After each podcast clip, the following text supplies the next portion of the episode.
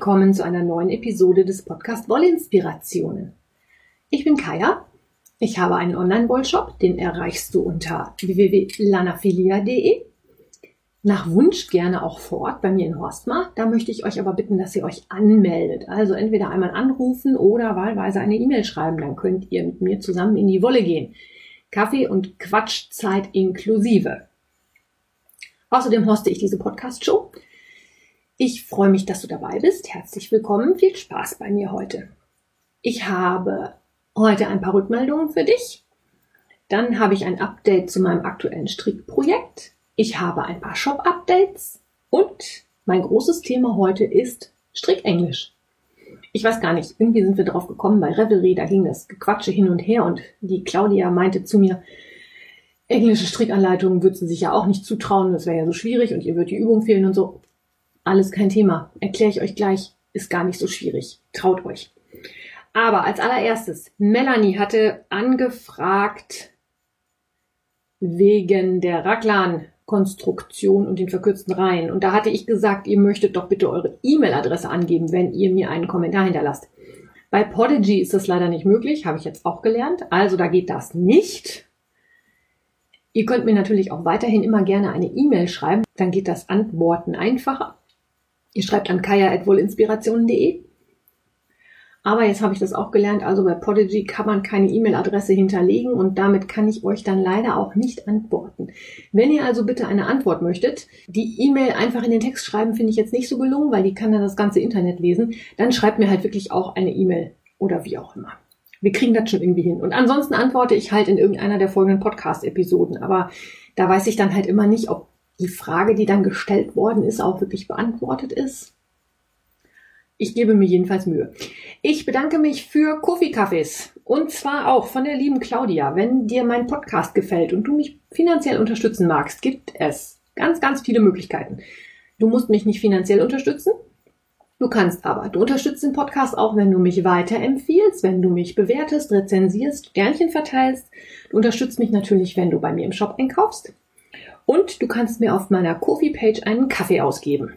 Oder austun, wie ich immer sage, was aber anscheinend eine westfälische Eigenart ist. So, dann mein Indian Nights Blanket aus der Sweet Georgia Tough Love Sock. Ihr Lieben, das Teilchen wächst vor sich hin. Ich habe von den, jetzt muss ich lügen, 15 äh, großen Quadraten, die ich stricken muss, schon zweieinhalb fertig. Ich lege ein grandioses Tempo vor. Im Moment trödel ich wirklich vor mich hin. Am meisten stört mich gerade, die Quadrate werden von innen nach außen gestrickt. Irgendwann ist ein Punkt erreicht, an dem die 15 cm Nadelspiele nicht mehr lang genug sind. Es mit einer Rundnadel aber noch weiterhin sehr, sehr mühsam ist zu stricken, weil der Umfang halt sehr klein ist. Dazu kommt, dass in diesem ganzen gottverdammten Shop keine kurzen Nadelspitzen in drei Millimeter vorhanden sind. Ähm, da hat der Einkauf nicht aufgepasst. Also ich. Also friemel ich mich da mit Magic Loop dann durch. Funktioniert einigermaßen. Diejenigen von euch, die mir bei Instagram folgen, haben schon gesehen, ich habe eine Qualle fabriziert. Und zwar ist es mir dann passiert, dass ich auf der Rundnadel die Magic Loop gezogen habe und dann irgendwie die losen Fadenenden, die noch nicht vernäht waren, dermaßen durch die Nadel getüdelt und eingezogen habe, dass es wirklich aussah wie eine Qualle. Ich habe dann erstmal ein Foto gemacht, weil ich euch dieses grandiose Faserdesaster nicht vorenthalten wollte. Ich stell's euch auch nochmal in die Shownotes. Und habe das erst dann auseinandergefriemelt. Passenderweise am Frickel-Freitag von Frickelcast. Da hatte ich da auch gleich Content. Ich vermute mal, es hat dem einen oder anderen ein Lächeln ins Gesicht gezaubert, weil solche Sachen kennen wir alle. Ist jedem schon mal passiert, dass man irgendwo was eingestrickt hat, was man nicht hätte einstricken sollen oder wie auch immer irgendwas fabriziert hat, was nicht so geworden ist, wie man gewollt hätte. Ist aber alles reparierbar, ist also nicht weiter tragisch. Vom Ergebnis der Quadrate der Decke bin ich bisher sehr überzeugt, gefällt mir sehr gut. Das Einzige, wo ich vielleicht ein bisschen mäkeln könnte, ist, dass meine beiden Brauntöne, die ich benutze, noch nicht, nicht genügend Kontrast haben. Ich musste allerdings bei der Farbpalette von Sweet Georgia bleiben und oder wollte das auch und habe gedacht, na, es wird schon gehen. Es geht, es könnte aber mehr sein. Aber ich denke mal, dass das nachher im Gesamtbild nicht so ins Auge springen wird. Bei dem einen Quadrat habe ich jetzt so ein Swirl in der Mitte. Da fällt es halt schon auf, dass der Kontrast nicht so hoch ist. Aber ich habe beschlossen, dass ich das jetzt so lasse. Dann kommen wir doch nochmal zu meinem Hauptthema heute. Und zwar geht es um englische Strickanleitungen. Ich persönlich bin ein absoluter Freund englischer Strickanleitungen. Die sind kurz, knackig, prägnant, auf den Punkt. Sie haben nur einen Nachteil. Sie sind Englisch. Man muss sich mal ein bisschen damit beschäftigen.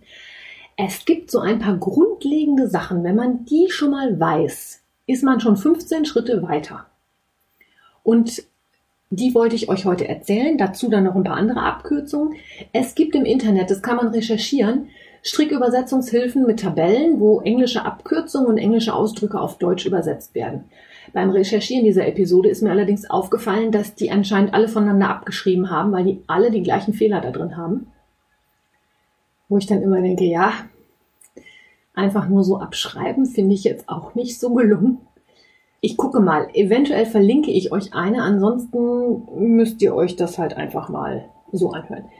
Also, es gibt diese Listen, die sind auch größtenteils sehr hilfreich. Ich persönlich bin ja ein Freund von Revelry, das habe ich ja wirklich jetzt schon oft genug erzählt.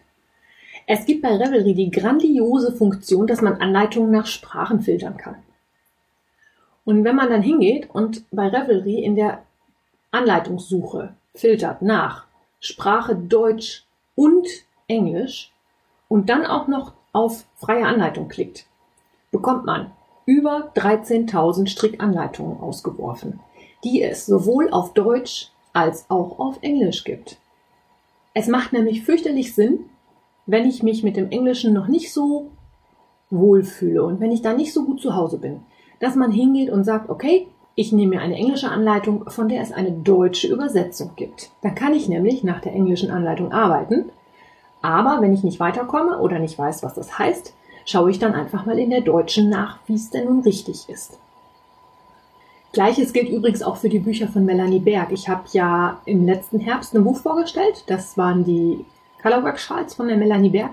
In dem Buch sind beide, äh, sind beide Anleitungen, gar nicht wahr, sind alle Anleitungen in zwei Sprachen verfasst. Auch das finde ich super hilfreich, dass man sich einfach mal ein bisschen, ja, man kann sich halt ins Englische einlesen und kann nach Bedarf wirklich die deutsche Übersetzung direkt daneben legen, vergleichen und viele Sachen werden einem dann schon klar. Letzten Endes ist es wie bei allen Sachen, die man neu lernt. Man muss es üben, man muss ein bisschen am Ball bleiben und man muss es natürlich auch wollen und sich damit auseinandersetzen. Generell sich hinzusetzen und zu sagen, englische Anleitung will ich nicht, kann man machen, ist gut. Da gehen einem aber eine Menge Möglichkeiten verloren. Und wie gesagt, also ich persönlich, wenn ich ein Strickdesign schreibe, ich schreibe das auf Englisch, weil ich das viel einfacher und eingängiger finde als diese deutschen Anleitungen, die einfach irgendwie endlos kompliziert und ja, verschachtelt und irgendwie. Ich mag die einfach nicht. Ich habe danach stricken gelernt, aber äh, in diesen Heften waren die Anleitungen damals auch irgendwie immer. Hat mir nicht gut gefallen. Mir gefällt das Englische besser. Also, wer möchte, kann sich jetzt mit mir zusammen ein bisschen durch das Strickenglisch durchwurschteln. Die Anleitungsübersetzungshilfen, die man so im Internet findet, sind alle alphabetisch sortiert. Finde ich persönlich jetzt schön, wenn man was sucht. Ich habe mir meine Liste jetzt aber ein bisschen so sortiert, dass ich angefangen habe mit den Grundbegriffen, also das, was man wirklich braucht. Das fängt schon an mit dem englischen Wort to knit und to purl.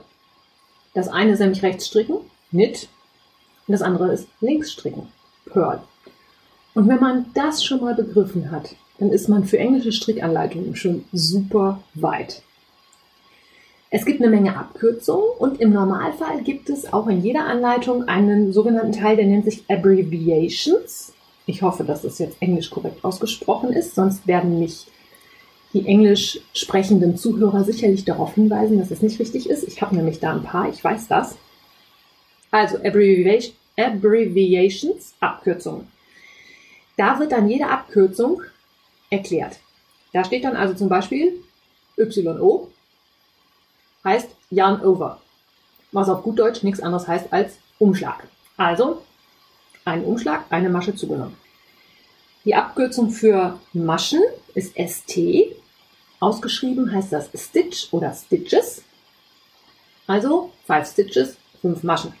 Dann natürlich ganz wichtig, ich brauche Yarn, also Garn. Das kommt daher in Balls oder Skeins, also Knollen oder Törtchen. Manchmal auch Cakes, aber in Anleitungen wird eher vom Ball oder Skein gesprochen. Und ich brauche zum Stricken für englische Strickanleitungen Needles, also Nadeln. Bei diesen Nadeln unterscheidet man zwischen Circular Needles, also Rundstricknadeln. Dann gibt es Straight Needles, das sind die geraden Jackenstricknadeln. Ich weiß gar nicht, strickt da außer Jorge Locatelli noch irgendjemand mit mit den Dingern? Also bei Jorge weiß ich das, die hatte mir in Instagram-Feed immer ganz viele Bilder mit diesen langen Jackennadeln. Ich persönlich finde die ja fürchterlich unpraktisch, weil die Nadeln so schwer werden. Aber auch das gibt es, also Straight Needles. Dann gibt es DPNs. DPN ist die Abkürzung für Double Pointed Needles.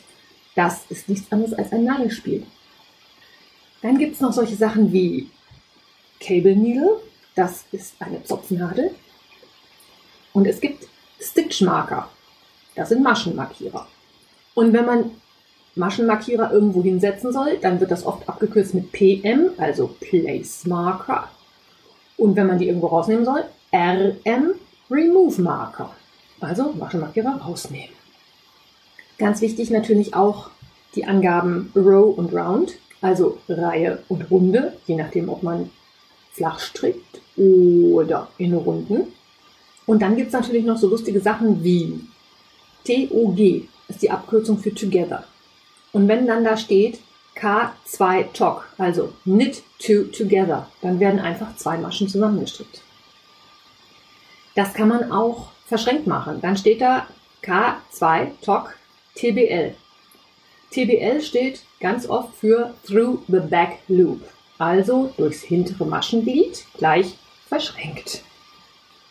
Und dann gibt es im Englischen eine wunderschöne Abkürzung, die ich einfach nur liebe. Die heißt SSK. SSK steht für Slip, Slip, Knit.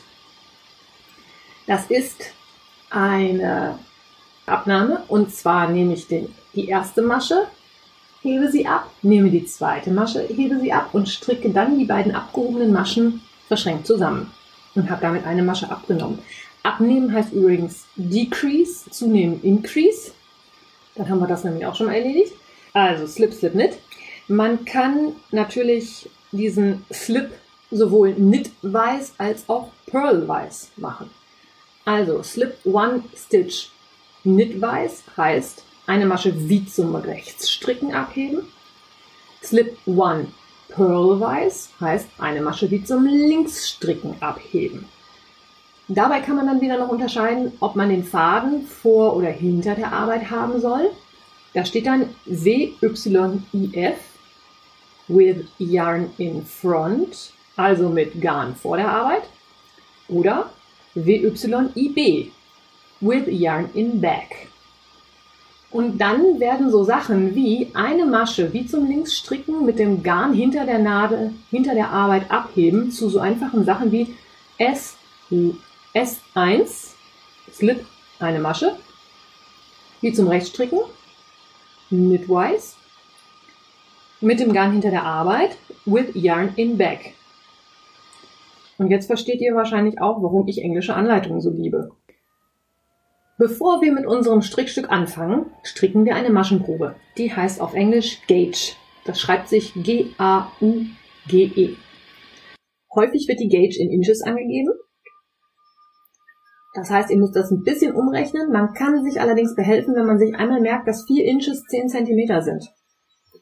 Das heißt, eine Maschenprobe wird für 4 Inch angegeben, dann wisst ihr, okay, die ist für 10 cm. Wenn die nur für 1 Inch angegeben wird, dann müsst ihr das Ganze halt durch 4 teilen. Was ich vorhin noch vergessen habe bei den Nadeln, ähm, die Nadelgrößen muss man auch ein bisschen aufpassen, ob da Millimeter angegeben ist oder die US-Größe. Bei den US-Größen wird einfach hochgezählt. US 0, 1, 2, 3, 4, 5. Und bei den Millimetergrößen wird halt immer gesagt 3 mm, 3,25 mm.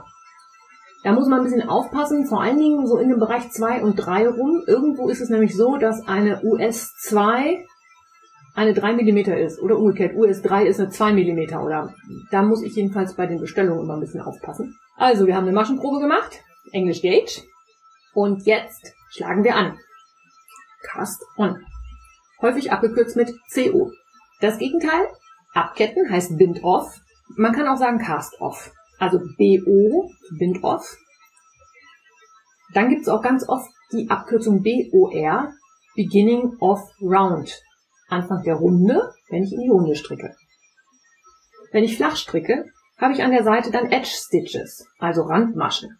Die werden ja häufig auch meinetwegen Slip One Knitwise, also wie zum Rechtsstricken abgehoben. Mit Garn vor oder hinter der Arbeit, with the yarn in front or in back. Je nachdem, was ihr da habt. Je nachdem, welche Seite meines Strickstückes ich bewundere, bin ich jetzt auf der RS oder auf der WS. RS, Right Side. Das wird lustigerweise häufig groß geschrieben, also in Großbuchstaben. Rechte Seite, also die schöne Seite vom Strickstück, die, die nachher nach außen kommt. Und WS für Wrong Side ist die linke Seite im Sinne von die Seite, die nach innen kommt. Wenn ich jetzt rechtes und linkes Vorderteil beschreibe, nehme ich natürlich im, üblicherweise im Englischen auch right and left. Front heißt nämlich Vorderteil. Das Gegenteil davon ist back, das ist das Rückenteil. Ärmel sind die Sleeves. Es gibt Bündchen, das sind Cuffs, C-I-F-F. Der Kragen ist der Collar. Dann gibt es natürlich noch Handschuhe, Gloves. Socken heißen Socks, das ist eine ganz einfache Geschichte.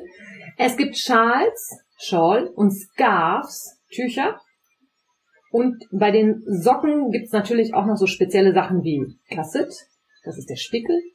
Es gibt Toe, das ist die Spitze. Es gibt Heel, das ist die Ferse. Leg beschreibt das Beinmuster. Und auch da haben wir Cuff, also Bündchen. Und bei den Kleidungsstücken gibt es den Cardigan für die Jacke oder den Pullover, Schrägstrich Jumper für den Pullover halt. Also es ist alles nicht so schwierig. Man muss sich nur wirklich mal ein bisschen damit auseinandersetzen. Decrease und Increase sind Zu- und Abnahmen. Also Decrease ist Abnahme und Increase ist Zunahme. Maschen zunehmen kann man über ein M1. Da wird das M dann groß geschrieben, damit man das nicht mit dem kleinen M vom Marker verwechselt. Also vom Maschenmarkierer. Und bei den Zunahmen gibt es ganz, ganz viele verschiedene Varianten. Da empfehle ich dann wirklich jeweils in die Anleitung zu gucken. Es gibt die rechts- und die linksgeneigte Zunahme.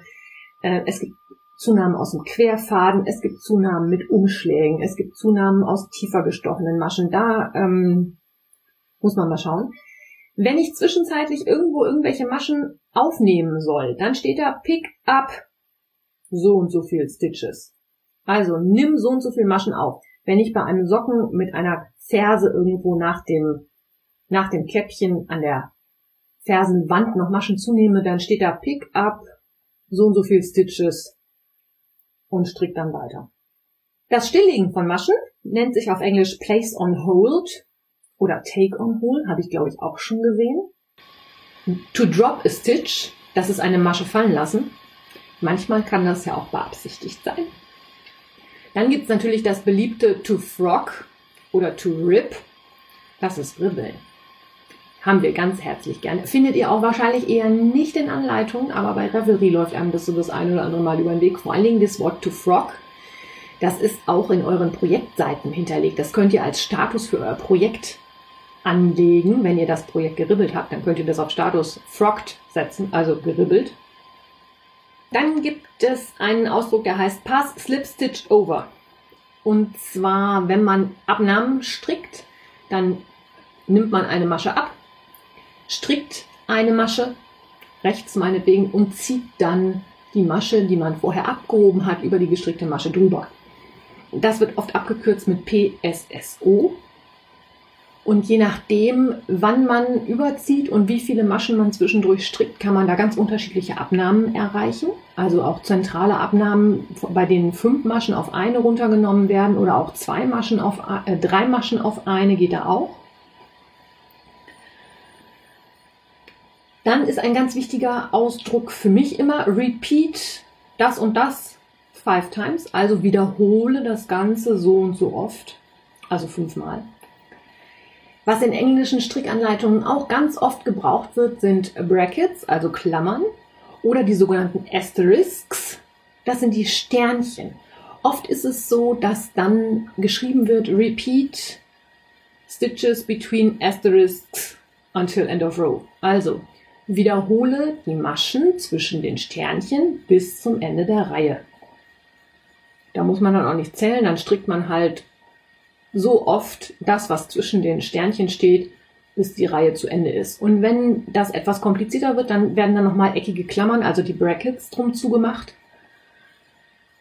damit man dann das zwischen den Asterisks so und so oft wiederholt und dann das zwischen den eckigen Klammern auch noch dreimal. Also das sind dann Klammern in Klammern. Ja, ich weiß, klingt jetzt gerade komplizierter als es ist. Ist es gar nicht. Für mich ein großer Augenöffner war auch die Tatsache, was Stockinette Stitch ist.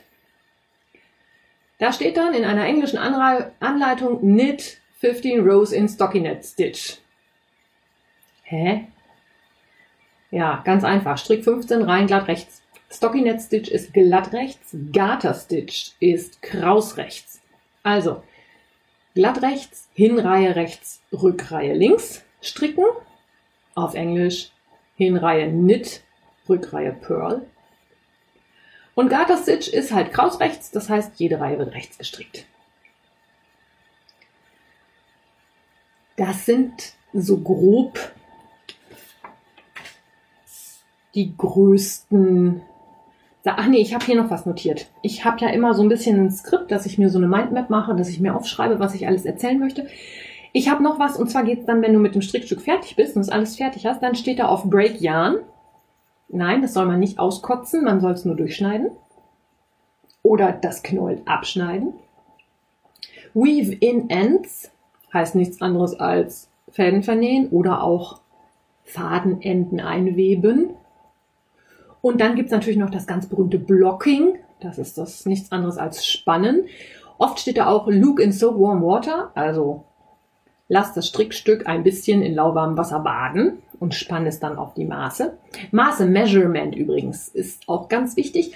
Und bei englischen Oberteilanleitungen ist es oft so, dass die nach dem Brustumfang gemessen werden. Und zwar ist der Brustumfang dann so und so viel Inches Bust Circumference, also so und so viel Inches Brustumfang. Wie wir schon gelernt haben, 10 cm sind 4 Inch, also wir haben die Zentimeterangabe, teilen die durch 4, dann sind wir bei unserer Oberweite in Inches. Ist alles kein Hexenwerk, man muss sich nur ein bisschen damit beschäftigen. Ich weiß noch nicht, ob ich euch so eine Liste verlinke, weil ich habe noch keine gefunden, die mir richtig gut gefällt. Es gibt unendlich viele, aber ich habe ja vorhin schon erwähnt, die haben alle voneinander abgeschrieben. Da sind in einigen wirklich die gleichen Fehler drin, deswegen verlinke ich die nicht. Ich möchte hier niemanden diskreditieren. Mm, was ich persönlich halt sehr gut finde, für Einzelwörter kann man bei leodict.org wunderbar Wörter eingeben, die man dann übersetzt bekommt und auch mit verschiedenen Bedeutungen angezeigt bekommt. Oder was ich vorhin ausprobiert habe, ähm, deeple.com übersetzt auch ganze Textzeilen. Also der übersetzt auch ganze Texte und ich muss ganz ehrlich sagen, ich habe mal die englische Anleitung von meinem Campino-Schal da reingesetzt. Der übersetzt die grandios. Also es sind immer noch Formulierungen nicht so ganz richtig. Es sind auch manche, also Stockinette Stitch wird mit Strumpfhosenmaschen übersetzt. Das finde ich halt schon ein bisschen lustig. Ähm, aber es hilft halt doch schon mal enorm, wenn man wirklich Fragen hat. Dann gibt's bei Revelry eine Gruppe, die nennt sich Excuse Me. Da ist es so, wenn du in einer Strickanleitung mit dem Wissen, was du hast, überhaupt nicht weiterkommst, kannst du da mal nachfragen. Da wird dann immer im Titel genau angegeben, von welcher Sprache in welche Sprache man übersetzen möchte, weil es ja dann doch so ist, dass diejenigen, in deren Muttersprache übersetzt werden soll, das einfacher können als andere. Und ich muss natürlich, äh, Entschuldigung, Ahnung von Russisch haben. Vorher brauche ich mir so Fragen von äh, Russian to German gar nicht angucken. Das funktioniert halt auch nicht.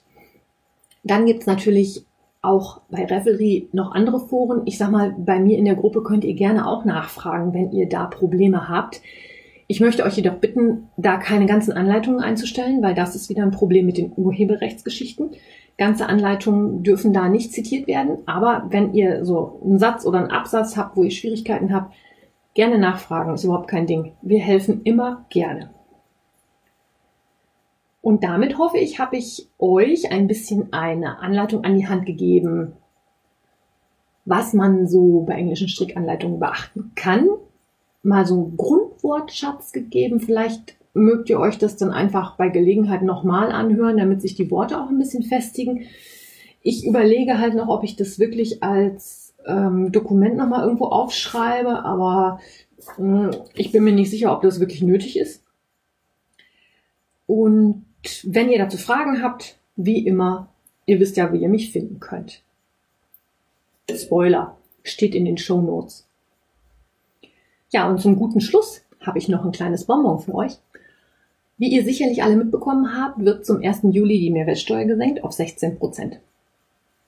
Ich habe mir für euch jetzt was überlegt und zwar bekommt ihr für alle Bestellungen, die ihr von jetzt an bis zum 30.06. bei mir im Shop tätigt, ab 50 Euro für den Warenwert einen Gutschein über 10% des Warenwerts, den ihr dann zu den vergünstigten Mehrwertsteuersätzen im zweiten Halbjahr 2020 einlösen könnt.